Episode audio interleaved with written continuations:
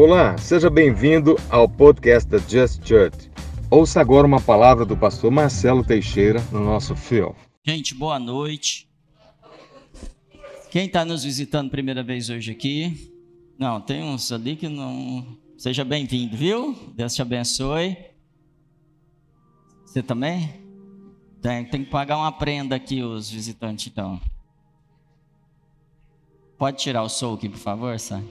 Gente, tem muita coisa acontecendo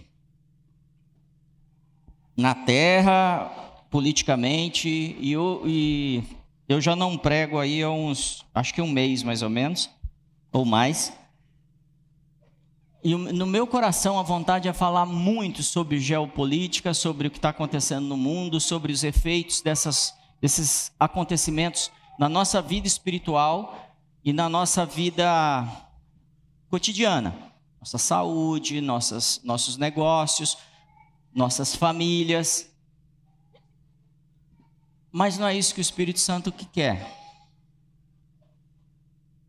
O Espírito Santo quer hoje que nós saibamos mais sobre um ponto que temos entregue nossa herança.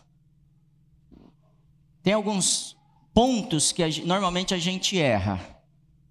Não sei se você também é assim, sabe aquele erro de estimação? Às vezes a gente tem, por exemplo, a gente não tem domínio próprio. Não a gente, né, gente? A gente é crente, né? É, Kaique? Kaique riu ali de mim já. Deve estar... Tá é os outros, né? A gente não fica brava, a gente não procrastina. Então a gente tem super responsabilidade com tudo. É ou não é? Bom, a culpa é sempre dos outros. Isso está acontecendo desde lá do Éden. Não sei se você conhece a história do Éden, você que está chegando agora aqui. No Éden foi construído um jardim. Por isso que é jardim do Éden. Não é o Éden do jardim, que às vezes a gente fica imaginando ao contrário. Então foi construído um jardim no Éden e aí Deus colocou duas pessoas lá. Quem eram? Ó, oh, vocês sabem mesmo das coisas. E tinha um, terceiro elemento que apareceu lá. Quem era? A cobra. E aí ela cobra pegou a maçã. Pouco. É isso aí. E aí, um casal foi colocado no Aonde, gente? Fala comigo, no jardim. Ou na terra. Não foi isso que Deus fez? Pegou o homem e pôs na terra. É a mesma coisa. O jardim e a terra é o mesmo é a mesma referência. E quando isso acontece, Deus tem um propósito para isso. Eu vou construir uma. Eu, eu, Deus já tem o reino dos céus, não tem? Tá tudo lindo lá. Tem problema lá de doença, Covid? Tem não? não. Tem o Putin? Não tem. Então a coisa está funcionando. Aí Deus fala assim: vou criar uma outra coisa, que eu vou chamar de jardim ou de terra. E aí eu vou pôr gente lá, e essas pessoas não, não existem ainda fisicamente. E aí Deus pega pessoas e coloca ali um casal. Por que um casal? Vou beber uma água aqui enquanto você pensa.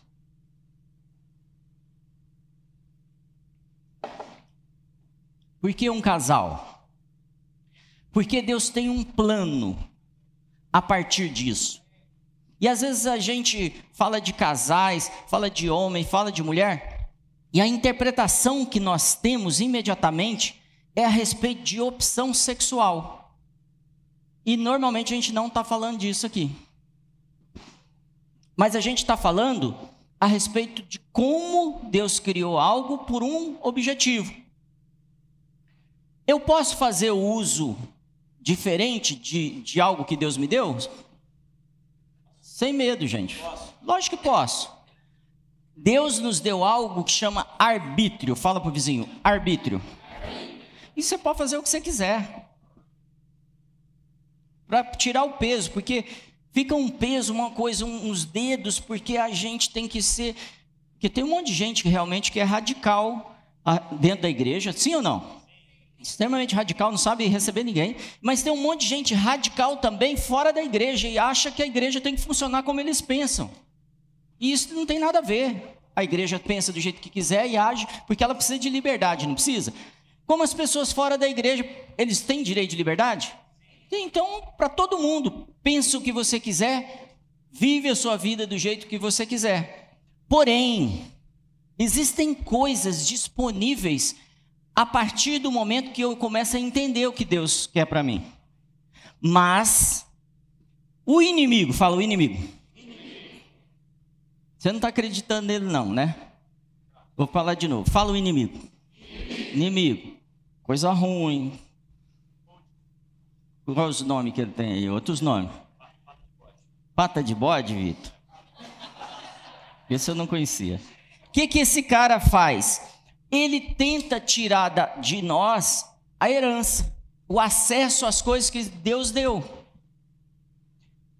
De que forma?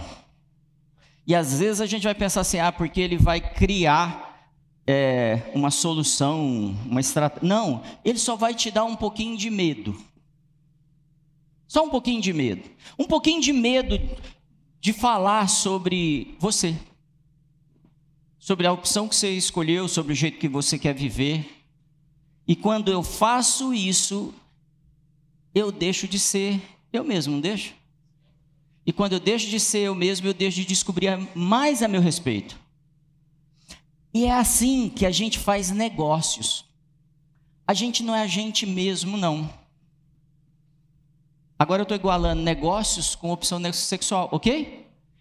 Às vezes a gente não é claro com o que, que a gente optou. Às vezes a gente não é claro na maneira de tratar as pessoas. Às vezes a gente não é crente claro. Claro no sentido de ser sincero. E Jesus só tem um povo que ele rejeita. Vou te pedir para você repetir isso. Só tem um povo que ele rejeita. Qual? Fala os hipócritas. Então, eu, falando de mim, não posso falar de todo mundo que está aqui, mas falando de mim, eu não tenho problema nem com nada com ninguém, a não ser agressividade, violência, tudo isso vocês já sabem que está errado. Mas opção, jeito de ser, eu, eu, ou seu, sua maneira de trabalhar, gente que fala demais, tem gente que fala demais? Tem gente que fala de menos, tem? A Samara falou assim, eu não consigo falar nada aqui. Contou a história inteira, não foi? Ela que não sabe, que ela é boa nisso. É. E a Suzana, hein, gente? Vocês não têm ideia o que, que é. Mas tudo bem. Suzana é a transformação, é ou não é, gente? O, o, talento que ela tem, o que, o que ela se desenvolveu nos últimos tempos é incrível. Bom, olha lá, tá toda orgulhosa lá. Bom, o que, que a gente está vivendo, gente? Um, um engano que a gente tem medo de tudo. E como é que eu consigo fazer vocês ficarem com medo? É só eu estabelecer um padrão de politicamente correto. E a gente começa a se desviar, a mudar, a não ser a gente. Eu não sei se você já se viu assim, constrangido na escola, no trabalho, com dificuldade de ser você. Eu não conto para ninguém que eu sou pastor fora da igreja. Por dois motivos. Ou porque a pessoa não vai falar comigo, imagina, você sentou no avião, a pessoa senta do seu lado, o que você faz da vida? Eu sou pastor. Ela não vai falar mais com você. Ou então ela vai falar o voo inteiro uma das duas coisas vai acontecer. Então eu começo por outro caminho. Se eu quiser ouvi-la, eu me apresento como pastor.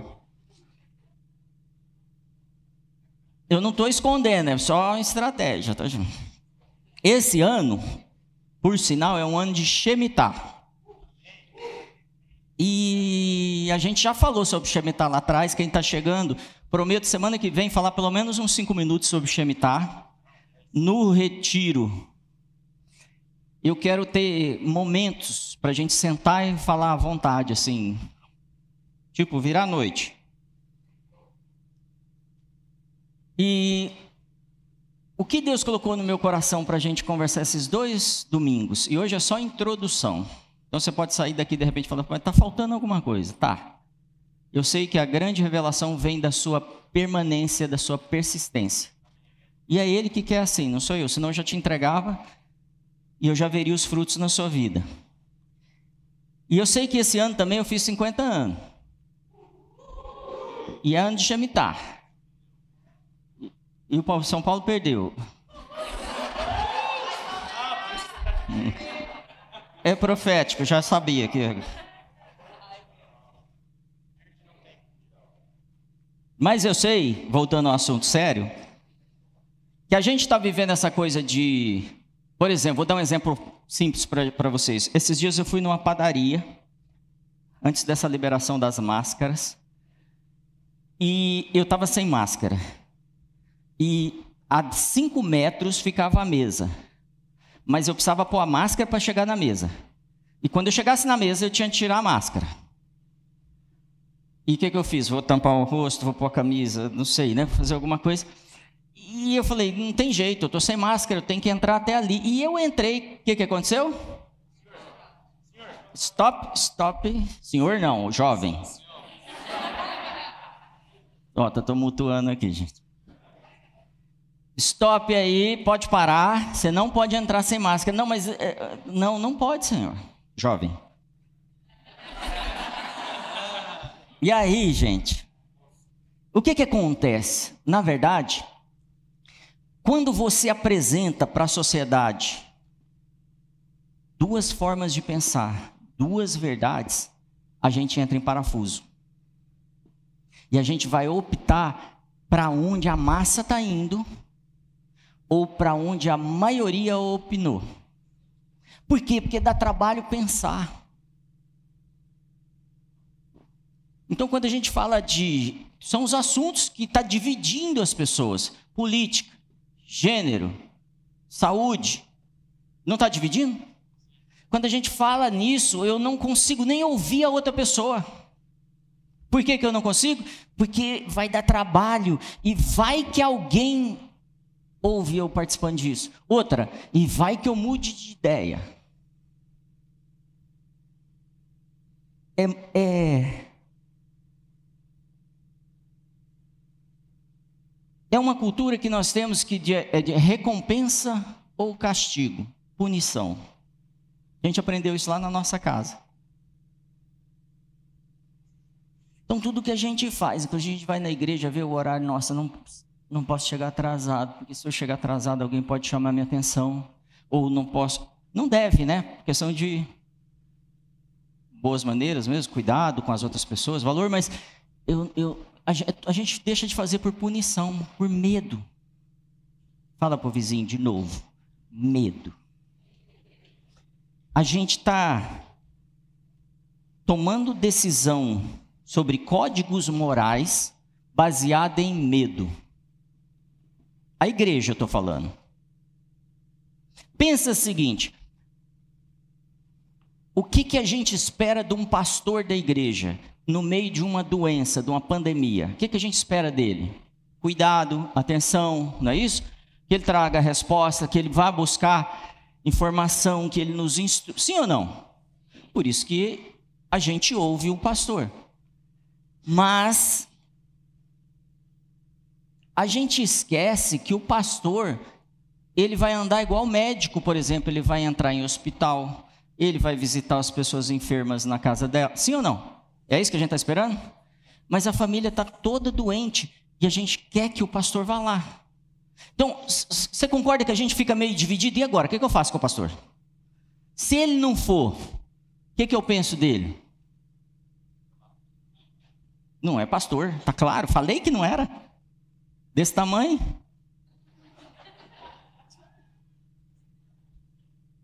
A gente é assim. E a gente está dividido com esses códigos morais e o que, que o povo está falando? Então eu vou por ali. E a gente sentou numa cadeira de medo e está sendo guiado por isso. E a gente tem agido por medo. Mateus 24 vai falar de guerras, rumores de guerras, e é o que mais se falou no, no meio evangélico quando a, a Rússia invadiu a Ucrânia. Foi ou não foi?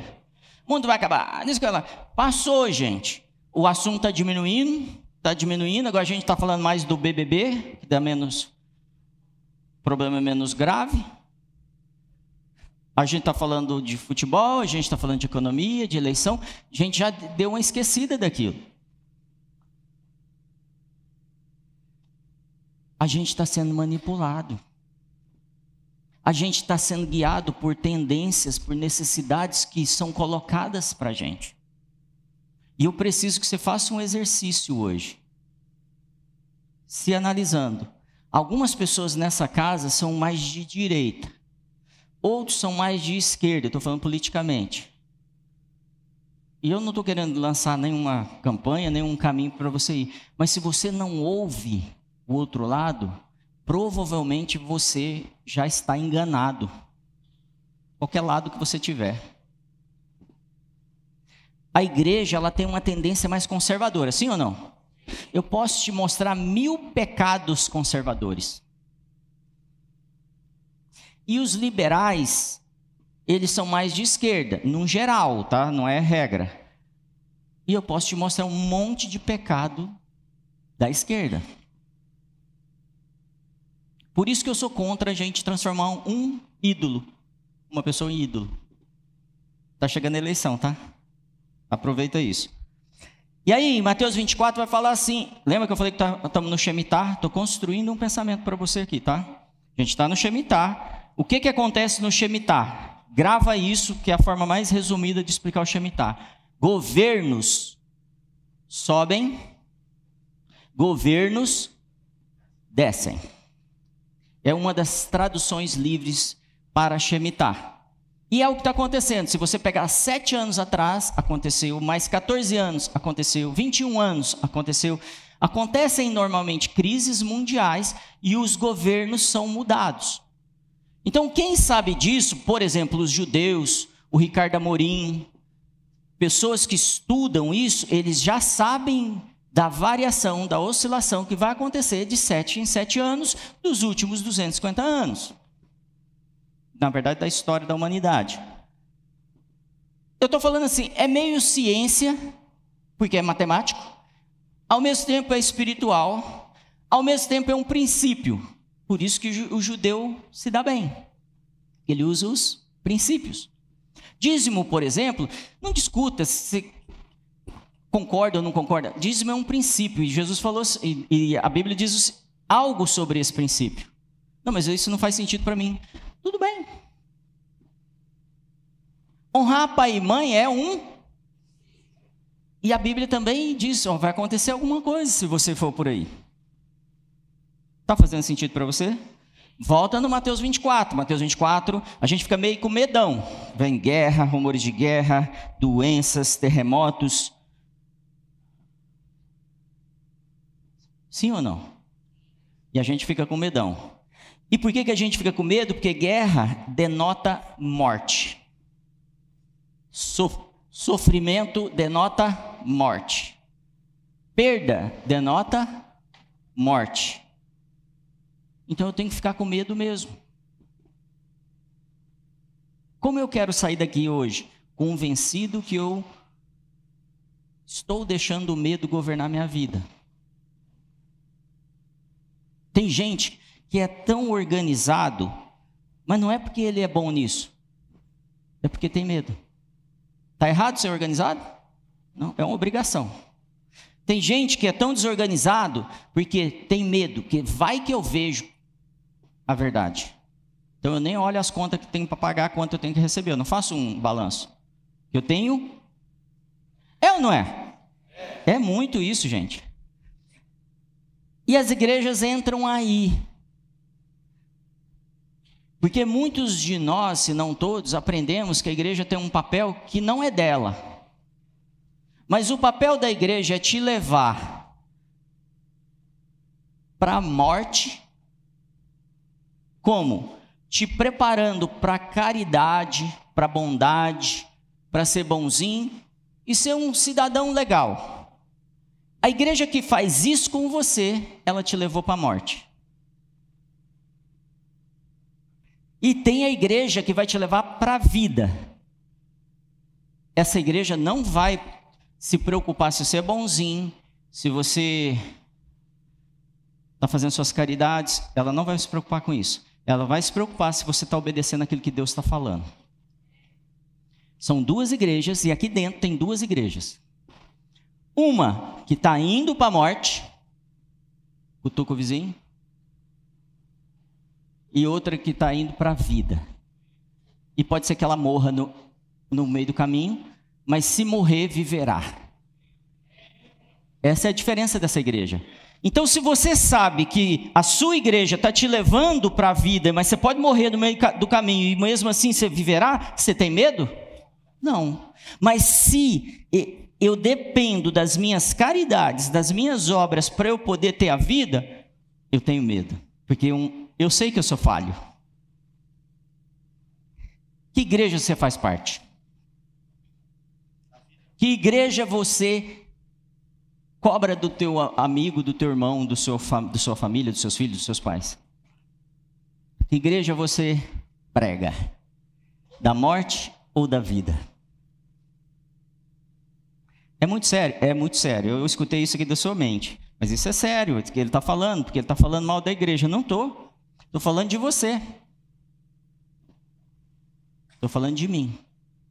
Falando que chegou o tempo que ou eu sou conduzido pelo Espírito, ou eu estou vivendo o mundo da fantasia e já fui enganado e estou sendo levado por uma massa de pessoas incontáveis que estão sendo desviadas pelo engano.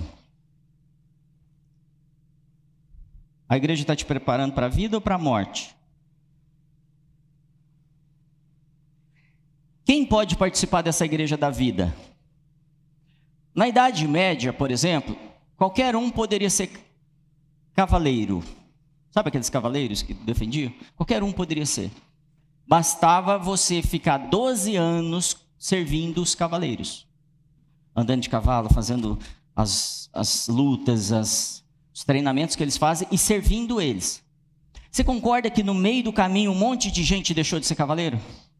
Por quê? Porque 12 anos, pastorzão, não estou afim, eu já sei tudo, assisti uns. Sabe quantos cultos eu já assisti na internet?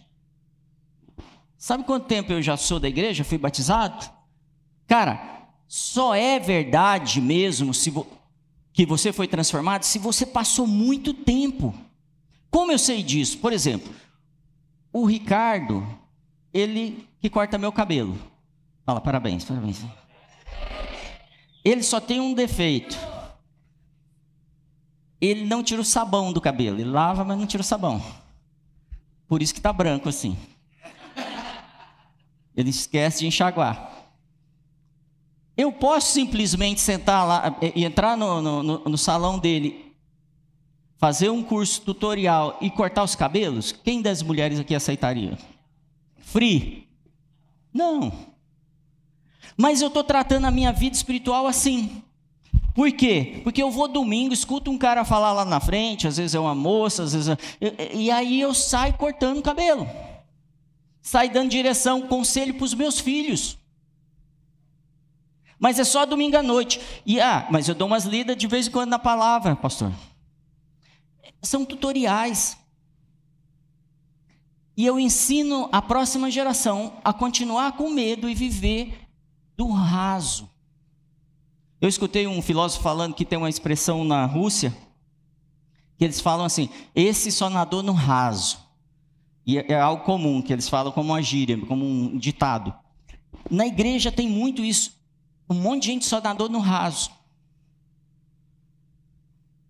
Tem dois duas opções para a gente na igreja: ou profundidade, ou o quê?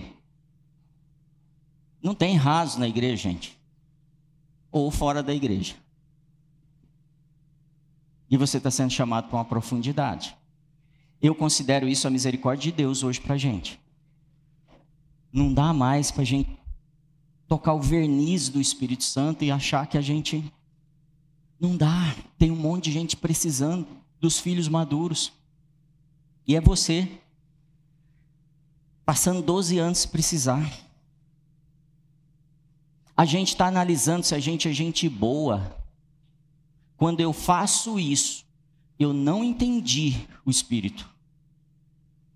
Tem gente que fala assim: ó, eu não sou ruim, não, pastor. Não torço para o Corinthians. E dá uma lista de coisas que a pessoa não, não faz. Então a gente decide assim: tem o cara muito ruim, que é o mal, aí tem os, os mais ou menos. A maioria de nós vai falar que a gente está ali, eu sou bom, eu não sou ruim. Aí tem os bons, os caras que dão sua vida, que lutam, que querem o evangelho. E aí tem os cristos. Fala, cristos. Por último tem os cristos.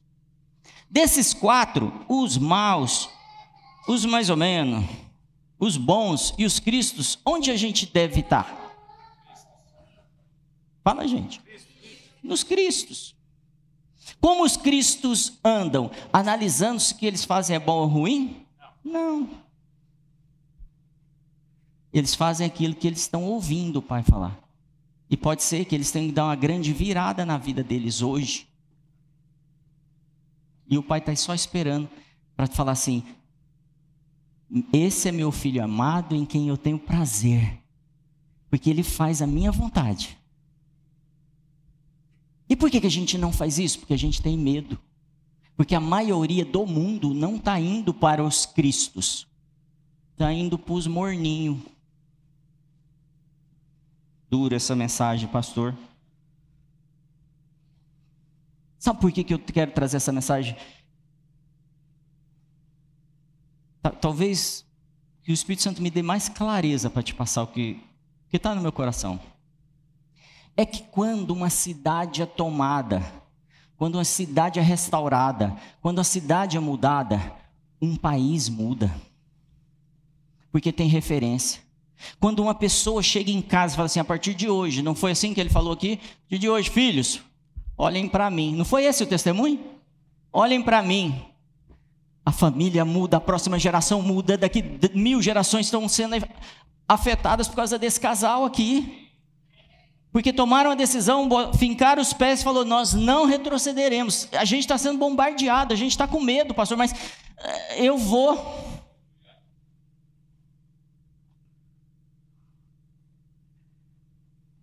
É, isso queima no seu coração? Eu, eu, eu, todo dia eu penso nisso, eu tenho que, eu tenho que, eu tenho que ouvir o Senhor. O medo, gente, o medo é o elemento que mais se opõe ao amor. Eu não vou definir aqui, que eu não tenho essa capacidade filosófica para definir se o medo é a real oposição do amor, mas eu sei que quando tenho medo eu não amo. Eu ajo pelo medo, não pelo amor. Mesmo com a minha esposa, com os meus filhos, eu faço para defender eles por medo, não por amor pela igreja. E esse é um tempo em que o Espírito Santo está falando assim. Mateus 24 está escrito: vai vir guerra, rumores de guerra. Não fala isso lá? Pestes. O que mais, gente? Terremoto, doença. Não fala? Aí Jesus fala para a gente fazer o que com, isso, com essas informações?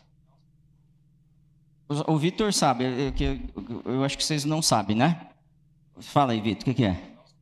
Não, ele falou, não se preocupe com isso. Depois você confere na sua Bíblia. Não se preocupa com isso, não. Não fica com medo disso. E ele continua, ele fala assim: sabe o que vai acontecer? O amor vai se esfriar, porque as pessoas vão se preocupar com isso, vão ficar com medo e não vão avançar no amor. E aí as pessoas falam assim: Eu não sei por que, que o mundo está desse jeito. Está desse jeito porque a gente está olhando para os barulhos do inferno, para as notícias que estão nos bombardeando. E a gente está indo no mesmo caminho, tomando decisões e sendo governado por narrativas que nos desestabilizam. O medo te leva para a morte. Eu, eu te garanto isso. O medo te destrói. Pastor, mas você não tem suas guerras, seus, suas lutas internas? Tem. Tem um monte. E eu não tenho vergonha de falar. Paulo também não tinha. Então, Paulo, lá em Romanos 7, fala assim: ó, o, o bem que quero fazer, esse não faço, mas o mal, esse que eu não quero fazer, esse eu. O cara está lutando ou não está? Então, por que, a gente está com medo de falar? Por que a gente está vestindo uma máscara evangélica de Nossa Senhora dos Evangélicos? É isso que a gente está fazendo. A gente está trocando de. Como é que chama isso? Ídolo gente está trocando de ídolo e a gente está se tornando esse ídolo. Eu preciso proteger essa carcaça. Por isso que Jesus está falando assim, cara, você precisa é, se render, se humilhar. E eu vou trazer uma luta, mais uma luta. Se, se Paulo tinha isso, eu vou falar para vocês, por exemplo, de Timóteo. Abra a sua Bíblia aí, em 2 Timóteo 1,1. Vou correr aqui para tentar te dar esse conceito também. Diz assim: Paulo, apóstolo de Jesus Cristo, pela vontade de Deus, segundo a promessa da vida que está em Cristo Jesus. Segundo aqui, Paulo apóstolo de Jesus Cristo, pela vontade de Deus, segundo, fala segundo. Segundo é a palavra, e eu não falo hebraico, não falo grego, ok? Tudo isso eu aprendo com outras pessoas. Então vamos lá.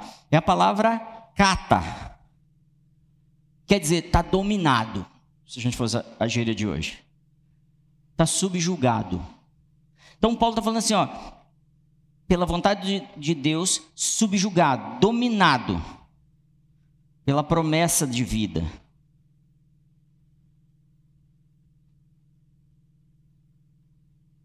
Promessa de. Você já imaginou ser dominado por uma promessa de vida? Tudo que ser dominado é tudo que você vai fazer está baseado, a sua mente vai funcionar pensando numa promessa de vida. Dá para ter medo? Não. É você receber uma promessa de vida e mesmo que você morra, você vi verá. É você fazer negócio, falar assim: se falir, eu vou viver e vou permanecer e vou restaurar e vou viver bem. Porque ele não tem plano de falência, de mal para mim, ele tem plano de.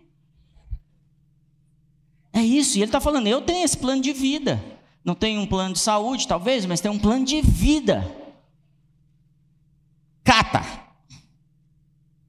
E a gente recebeu essa promessa. E aí, Paulo continua falando com Timóteo. Verso 2 diz assim: A Timóteo, meu amado filho, graça, misericórdia e paz da parte de Deus Pai e da de Cristo Jesus, Senhor nosso. Está escrito ali? O que, que, que, que ficou diferente aqui na saudação de Paulo? Quando a gente chega na igreja, a gente fala, graça e Paulo falou um negócio diferente. O que, que foi? Graça. Bicho gostava de cumprimentar, ou então tem alguma coisa aqui. Na verdade, a palavra graça, os gregos já usavam essa expressão. A gente usa ela meio evangeliquez, mas ela é uma expressão grega. Os gregos saudavam, graça, vá contigo. Antes de conhecer o evangelho. E os judeus já tinham uma outra expressão, que era chá Shalom, que quer dizer? Basicamente, paz. Então, graça e paz. E aí, Paulo está falando assim, cara, eu li sua carta. E eu vi que você anda chorando. Outra coisa que eu vi na sua carta, que você anda com medo. Timóteo com medo. Então eu estou liberando sobre sua vida graça. Por que misericórdia? Porque algo grave está acontecendo para você estar tá do jeito que você está, Timóteo. Timóteo era um homem maduro. Timóteo cuidava de uma cidade inteira e ainda influenciava uma região. Timóteo cuidava da igreja em Filipe. Timóteo era um homem que já está maduro, é um homem de sinais, é um homem cheio do Espírito Santo. Amém? Timóteo é o filho direto de Paulo. Timóteo é o braço executivo de Paulo. Timóteo é o cara que, se tinha alguém na terra livre, porque Paulo está preso nesse momento, é ele, a autoridade espiritual. E ele está falando para Paulo: eu estou com medo. Isso tem que trazer para a gente coragem de não usarmos uma máscara de hipocrisia e continuarmos no morninho porque a gente tem medo. Te provoca ou não? Isso me provoca. Graça, misericórdia e paz. Por quê? Porque a igreja está sob ataque.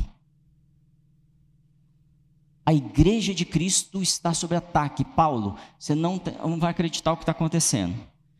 Verso 3 diz assim: Dou graças a Deus, a quem desde os meus antepassados sirvo com uma consciência pura, de que, sem cessar, fala, sem cessar, faço menção de ti nas minhas orações, noite e dia.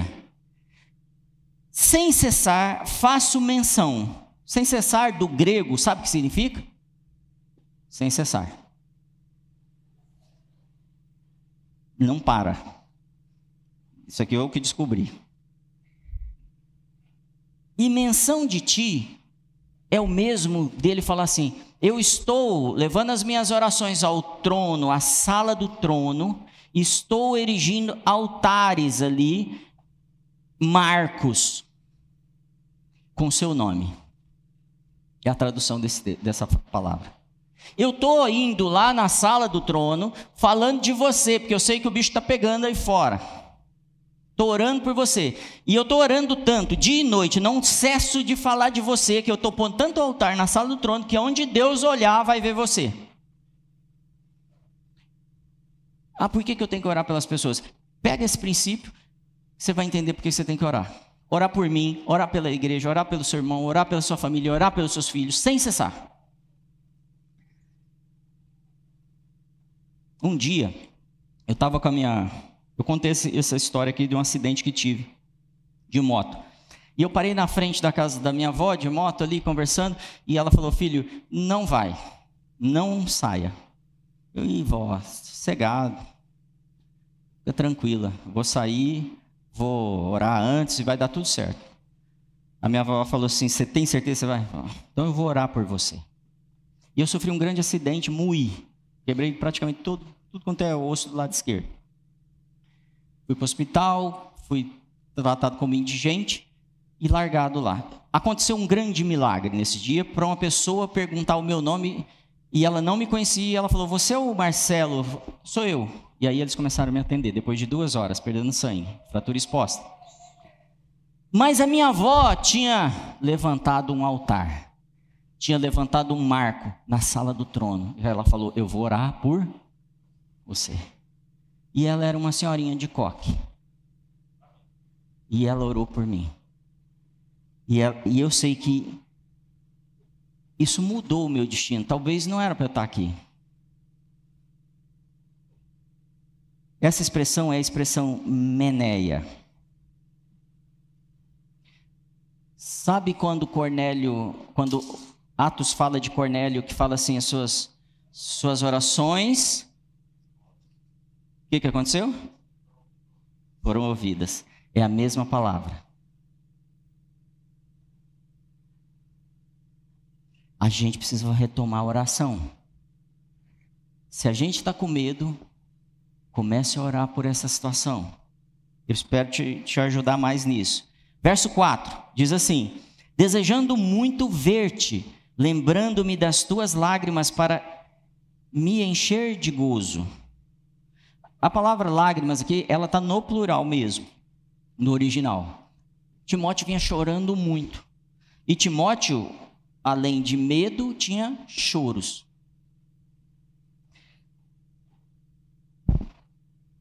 Eu tenho que falar com alguém aqui. Quantas vezes você já escondeu o choro nesses últimos tempos?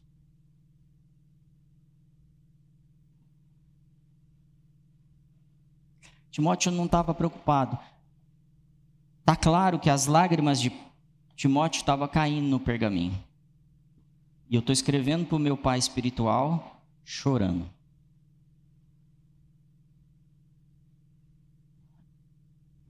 A gente talvez tenha criado uma casca. E a minha ideia é que a gente avance nisso. E Timóteo tinha uma igreja próspera, uma igreja maravilhosa. Fazia três anos que a igreja tinha explodido em Éfeso. Três anos de uma igreja crescendo, poderosa, com sinais. E ele estava com medo. Verso 7. Porque Deus não nos deu eu esqueci o resto do texto, o que, que fala? Porque Deus não nos deu.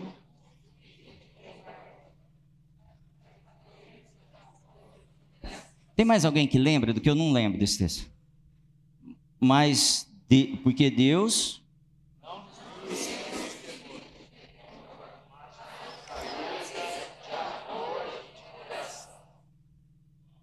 Fala de novo, só para eu decorar, que eu não lembro direito mesmo.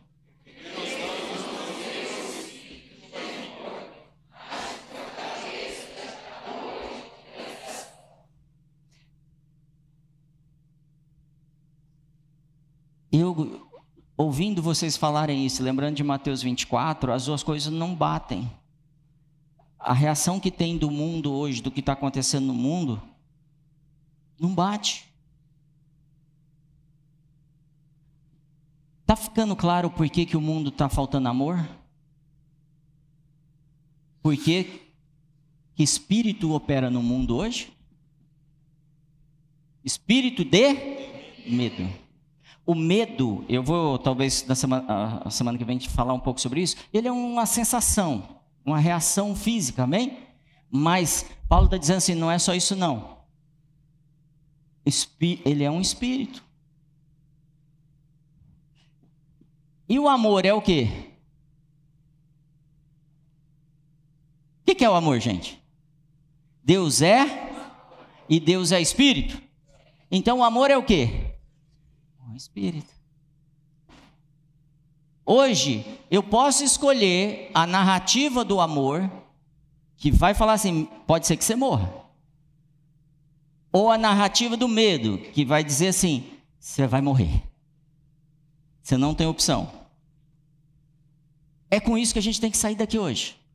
De tudo que eu falava, falei, de tudo que vocês viram, o que o Espírito Santo quer que nos deixe, que a gente tenha clareza é: algum, por um dos dois espíritos nós somos guiados.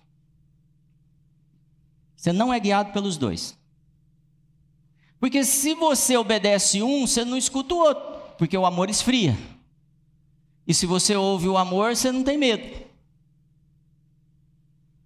E Paulo está falando isso, cara. Deixa eu te falar.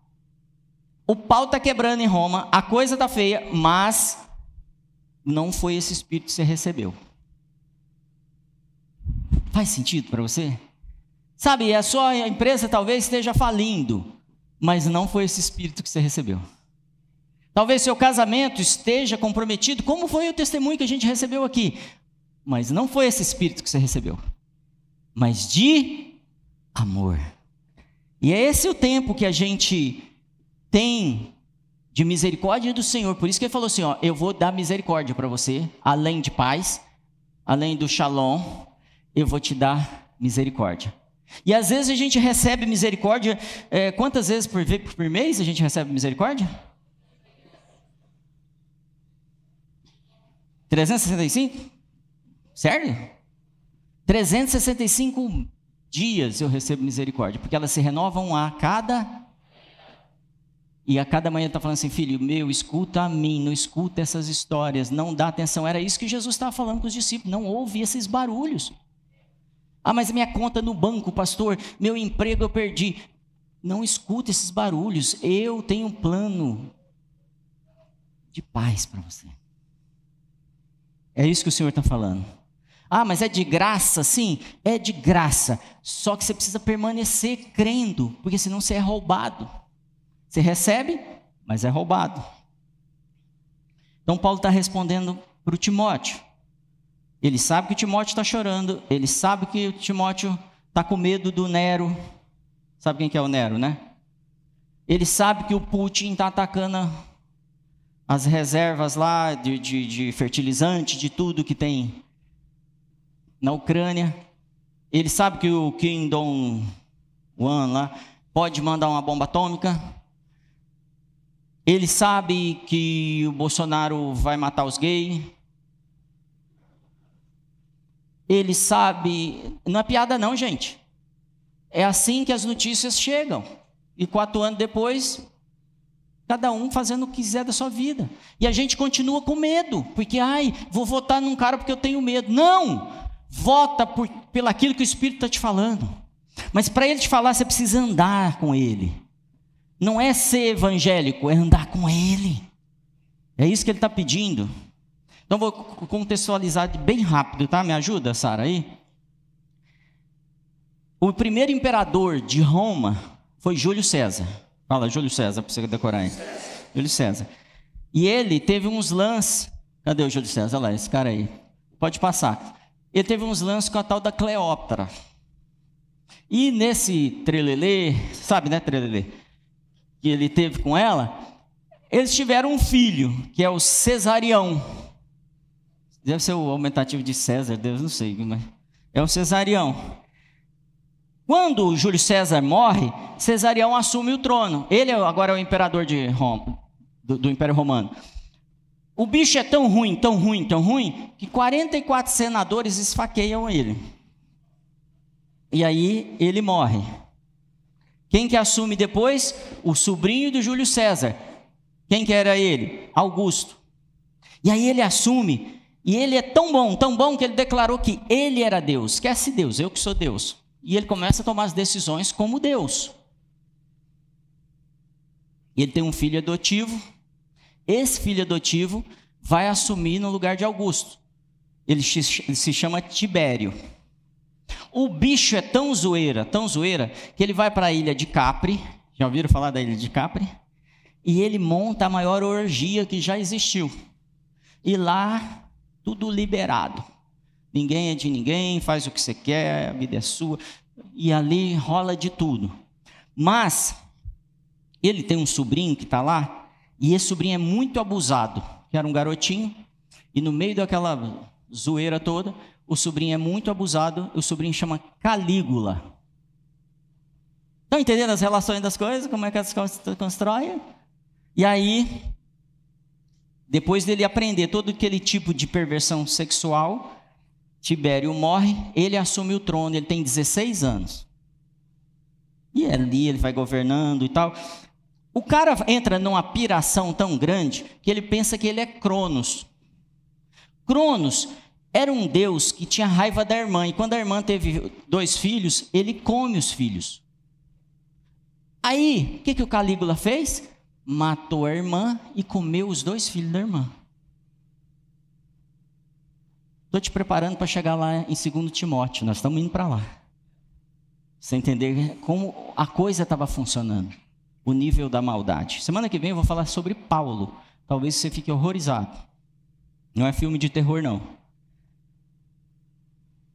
Bom, ele tinha uma outra irmã. Quem tinha outra irmã? Calígula. Ele pensava que era Cronos. Ele tinha outra irmã que se chamava Agripina. Ali está o bicho da manipulação, tipo Jezabel. O que, que, que, que Agripina fazia? Ela manipulava todas as pessoas. Então, ela é da descendência de Júlio César. Ela é irmã agora do, do imperador. Não é isso? O imperador, depois de 14 anos, os soldados não aguentam ele, matam ele.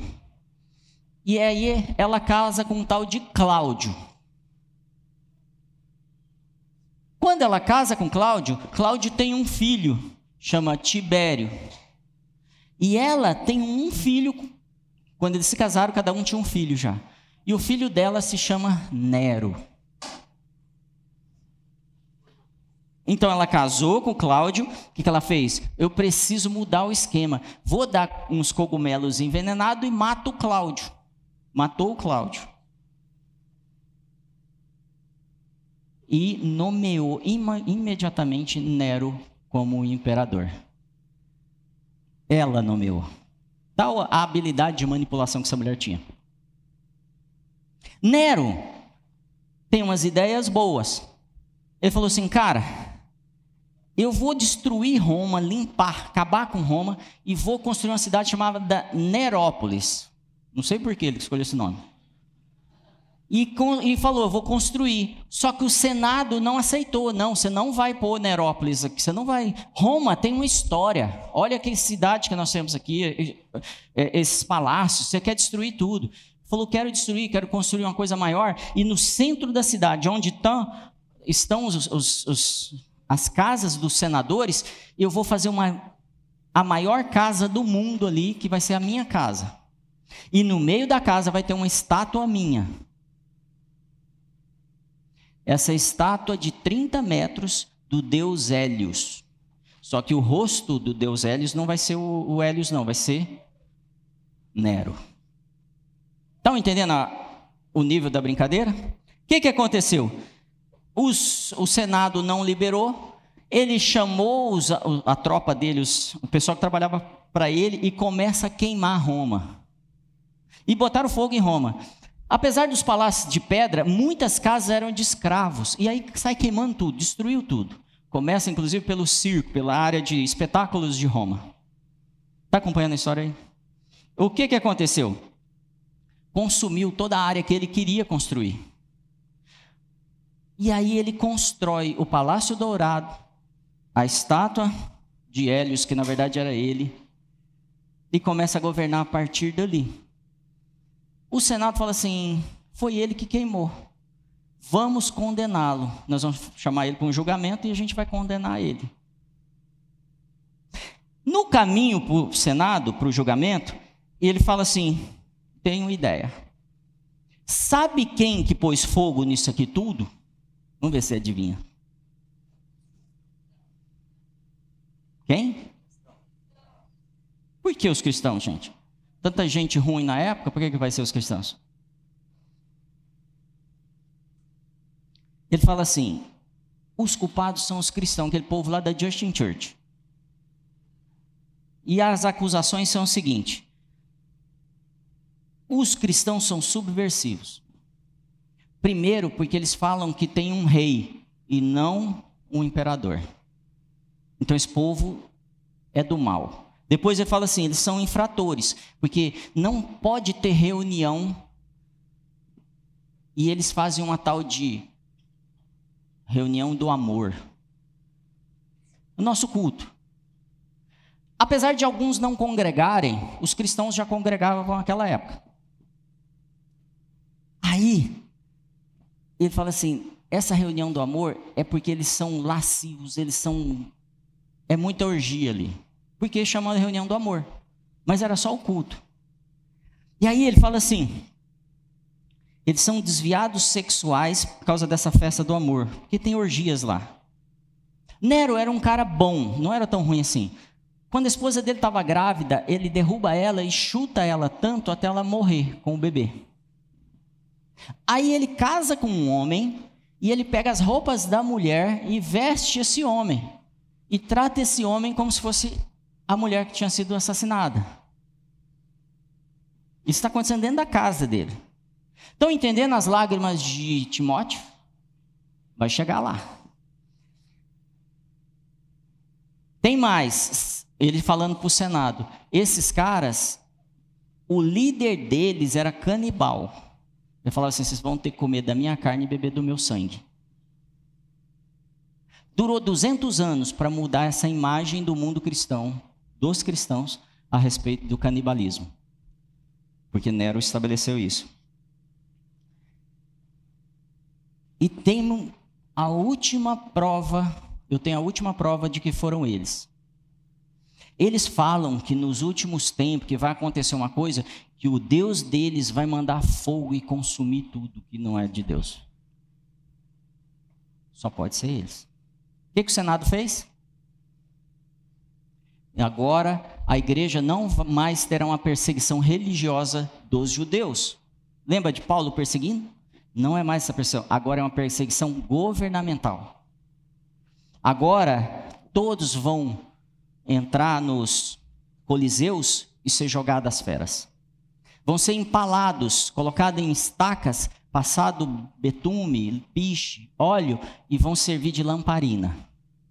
Agora, os cristãos vão ser cortados ao meio e deixar o sangue deles marcar todas as ruas para que outros não se declarem cristãos. Agora, as crianças vão ser separadas dos pais e vão servir de espetáculo de destruição para o circo deles. Eu posso falar mais uns 20 minutos, se quiser, das coisas que eles faziam. Mas acho que tá bom, tá? E Timóteo está falando assim, Paulo, sabe o que está rolando? Os irmãos foram embora. Ele falou assim: ó, enquanto não me custava nada, a gente estava aqui com vocês.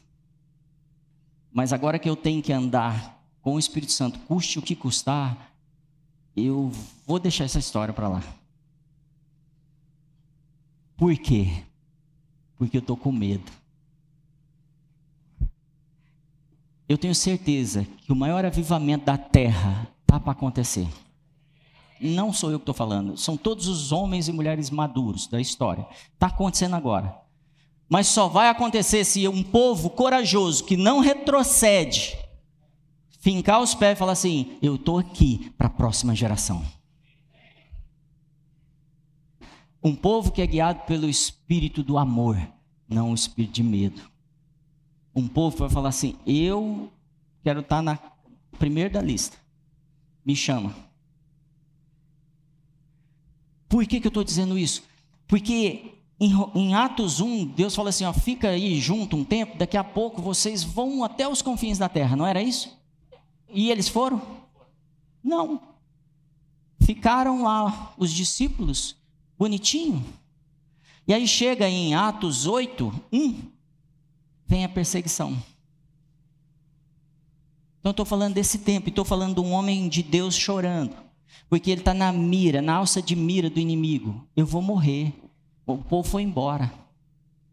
As quatro principais cidades, Roma, é, Antioquia, Alexandria e Éfeso, estão tomadas. E ele estava em Éfeso. Então eu te contei que Paulo ficou com medo. Eu te contei que Timóteo ficou com muito medo, não ficou? E aí a palavra de Paulo para ele não é, cara, esconde. Não reúne, não. Não fala nada, não. É, você não tem espírito de medo. Sabe por quê? Porque você. Isso não começou em você. Eu me lembro da fé da tua avó Lloyd. É esse o nome dela? É esse mesmo? Então você sabia disso. Eu me lembro da fé dela. Não começou em você, não. Nós já estamos passando isso faz muito tempo e chegou no Just agora e eu preciso que vocês entendam que tinha gente lá atrás com fé suficiente para nós sermos levantados aqui. Como é que chama a mãe dele? Nice? Eunice? Você sabe também. Eu me lembro da, tua, da fé da tua avó, Lloyd, e da tua mãe Eunice. Eu não sei onde estava o pai dele, se ele morreu numa guerra, eu não sei. Mas eu, eu desejo que na próxima geração fale assim: eu me lembro da fé do seus, seu avô Davi, do seu pai Davi, falando para o filho dele. Eu lembro da fé da, da sua mãe Davi, Sara. Eu me lembro que eles não recuaram, e eles não negociaram, e eles não tinham segunda-feira deles, não, era do reino. E as pessoas iam falando para ele: até mais, pastorzinho, eu estou indo porque está ficando ruim. Covid está aí, não sei o que está aí. O cara que mandou essa carta para Timóteo, para ele ser levado de uma cidade para outra, eram 200 homens com lança e 70 com cavalos para poder transportar Paulo. Tipo assim, não tem opção, eu estou preso aqui. Se tá feio aí, aqui eu não tenho opção, já estou julgado. Vou morrer. Fica firme. Mas hoje não era uma palavra de bênção que a gente ia ganhar um dinheiro e a gente ia restaurar a nossa. É. Porque o Espírito de vida está aqui te chamando. E ele carrega tudo que você precisa. E ele fala assim: busca primeiro o reino de Deus e sua justiça, e todas essas coisas que vocês estão com medo de perder, lá tem de sobra, e não vai te faltar. Sabe por quê que eu estou assim, pastor? Porque eu não consegui um marido, eu não consegui uma esposa, eu não consegui um. Eu não tenho um namorado ou uma namorada. E eu posso te garantir, ele vai suprir todas as suas necessidades. Todas. Se você permanecer.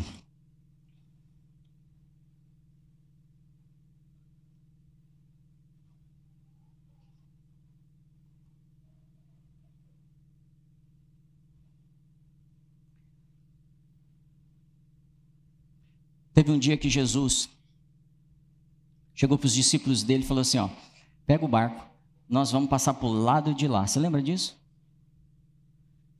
E lado de lá tinha uma estrada, e nessa estrada tinha dois endemoniados. Tem evangelho que vai falar um, mas você vai descobrir que são dois. Esse endemoniado, ele é tão endemoniado, tão endemoniado, que quando Jesus vai expulsar os, esses demônios, o texto vai deixar claro que Jesus vai ficar expulsando o demônio, expulsando o demônio, expulsando o demônio, expulsando o demônio. Lembra disso? Sabe por quê? Porque ele. E Jesus pergunta para ele, mas como é que é o, o teu nome? Meu, meu nome é Legião. Mais de seis mil demônios. Como é que você põe seis mil demônios numa pessoa? Como é possível? Como é que cabe? Então imagina o quanto você pode ter do Espírito Santo. Se cabe seis mil demônios, para de querer uma porçãozinha do Espírito Santo num culto de domingo. Para de andar com um, versículozinho decorado. Para de pensar que o milagre não pode acontecer, e sim que o Senhor pode mover céus e terra e Ele não vai te abandonar, Ele não te desampara. E os discípulos entram naquele barco e vão atravessar. E Jesus está fazendo o quê? Dormindo. É, é, o texto fala de uma almofada, é uma almofada pequenininha. Jesus devia ser pequenininho também. E aí, ele está deitado nessa almofada, ele tem que estar tá encolhidinho ali. Posição fetal, dormindo. E, e o barco batendo, não é isso? A água batendo, o vento jogando as ondas, não tinha chuva, tá? Só vento e o barco balançando e as suas finanças sendo abatidas e o seu relacionamento e, e ondas e ondas e vento. O que, que os discípulos fazem? Senhor, Senhor, você não se incomoda que a gente pereça? Tudo bem, a gente tem que procurar o Senhor, mas a gente precisa amadurecer, porque ele vai terminar esse texto dando um pito deles, não é? O que, que faltou para eles? Fé. E o texto vai deixar claro que os discípulos eram, alguns deles ali, uma boa parte, entendiam de barco, de embarcações, de vento, entendiam disso e eles estão desesperados. Por quê? Os estudiosos dizem que para ter vento nesse lugar, ele tem que descer uma grande colina, então eles já sabem antes do vento chegar que o vento está vindo. O texto vai deixar claro que esse vento veio de repente não veio de forma natural. E o texto vai falar que não é um vento formado por uma manifestação natural, e sim do mal. É tipo assim: tudo que eu começo, bum, não dá certo. Tudo que eu tento, não consigo. Vem o inimigo e me ataca. Estou falando com alguém aqui? E não dá certo, eu tento um outro relacionamento e não dá e a coisa não vai. Financeiramente não vai, meu emprego não vai, minha carreira não vai, minha saúde não vai. Porque tem um inimigo te atacando com o vento. E eles acordam Jesus. E Jesus olha para o vento, e o texto, a tradução do grego é: ele humilha o vento. Ele fala para o vento, ou seja, para aquela manifestação que não era natural, que não era visível, que é o que você não está vendo hoje, te atacando, através de um monte de informação e de formações. E, o, o, e ele fala com o vento e humilha o vento. E a palavra que ele usa é sujo, imundo, é, é mais preciso. Imundo. E ele humilha o vento. E ele humilha aquele espírito, igual o espírito do medo. Aqui não, imundo, fora daqui.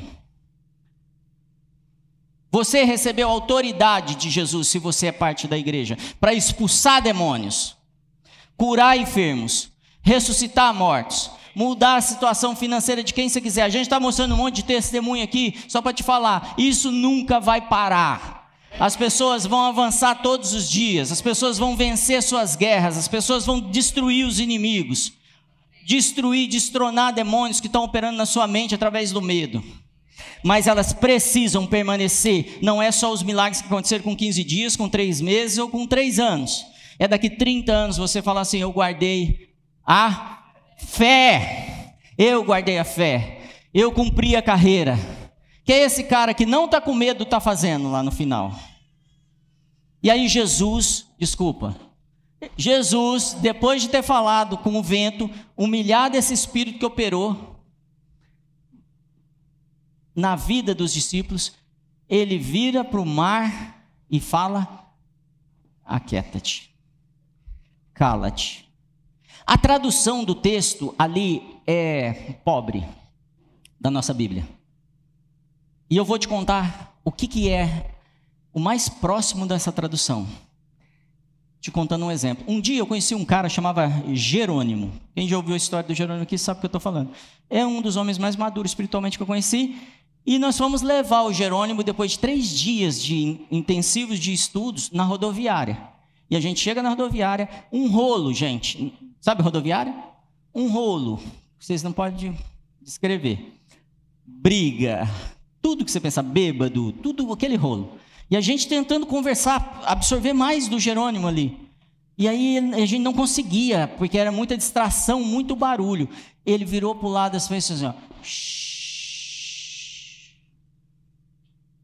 A rodoviária ficou igualzinho tá aqui. Eu estava lá com mais seis pessoas, sentados, um em volta do outro, em roda, e o silêncio se instaurou. Por quê? Porque o Jerônimo sabia que nós recebemos autoridade para calar o inferno que tem operado dentro da nossa casa. Quando Jesus olhou para o mar, falou assim: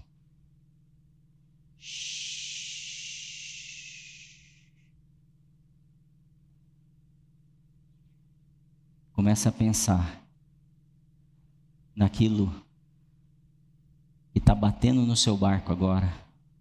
Traga o nome disso à sua memória. Fala assim, ó. Você não está acreditando. O medo, o barulho é tão grande. Então eu vou te falar, eu vou seguir por outro caminho. Quero te pedir para participar de algo.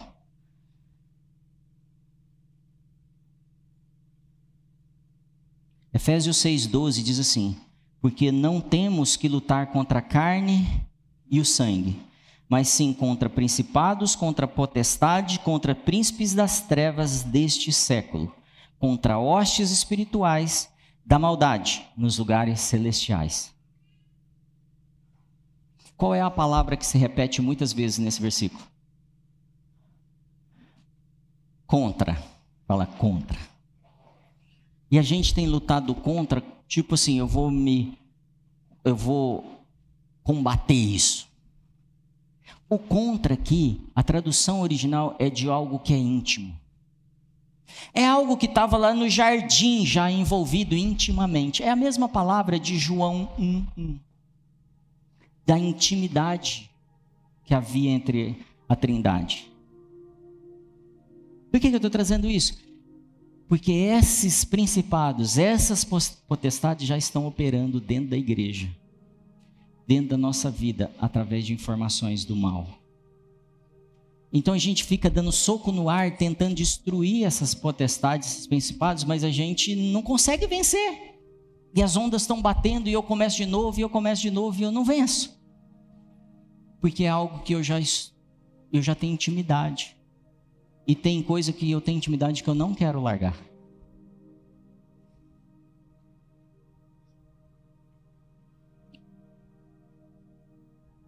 Segundo Timóteo 1:5 Aquela igreja que estava sendo atacada por Nero, eu vou destruir tudo, vou destruir você, Timóteo, vou destruir todos os cristãos agora. O Senado junto, todo mundo. Paulo fala assim: Timóteo, meu filho, trazendo à memória a fé não fingida que em ti há. Fala, fé não fingida. Se você ainda tem uma fé fingida, e é comum dentro da igreja, você pode se arrepender hoje e imediatamente ser transformado numa fé verdadeira. Vou te explicar como. A qual, essa fé, a qual habitou primeiro na tua avó Lloyd e em tua mãe Eunice. E estou certo de que também habita em ti. Eu não sei se você quer ativar sua fé. E aqui não é uma palavra de marketing ou de. Não, ativar mesmo. Outra hora eu vou explicar sobre isso. Esse texto está falando, sabe, de um braseiro que está apagando e você vai lá mexer o braseiro para a coisa pegar de novo? Ele vai ensinar agora como mexer esse braseirinho que está lá. Talvez não não está aparecendo mais. Verso 6: Por cujo motivo te lembro que desperte o dom de Deus que existe em ti pela imposição das minhas mãos. Timóteo, deixa eu te falar uma coisa, eu preciso que você venha aqui para eu impor as mãos em você, mexer esse braseiro, porque essa fé está dentro de você.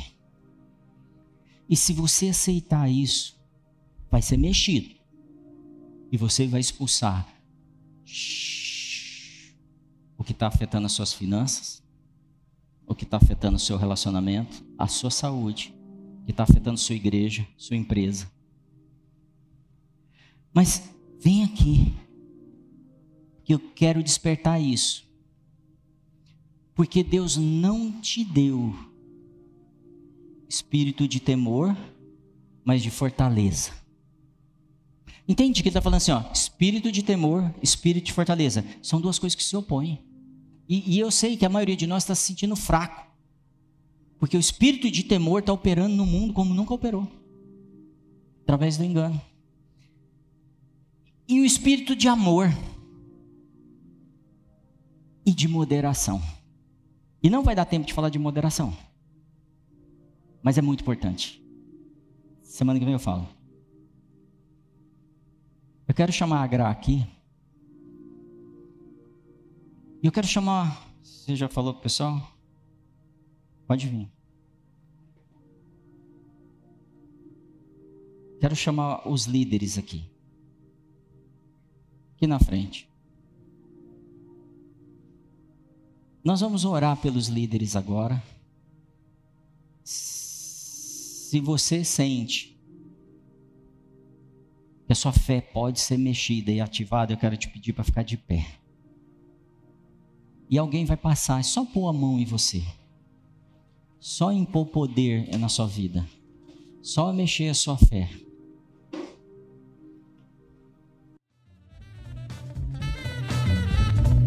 Muito obrigado por acompanhar. Continue ouvindo e sendo edificado aqui no nosso podcast ou através do nosso YouTube. Lembre-se de compartilhar com seus amigos e sua família. Deus o abençoe.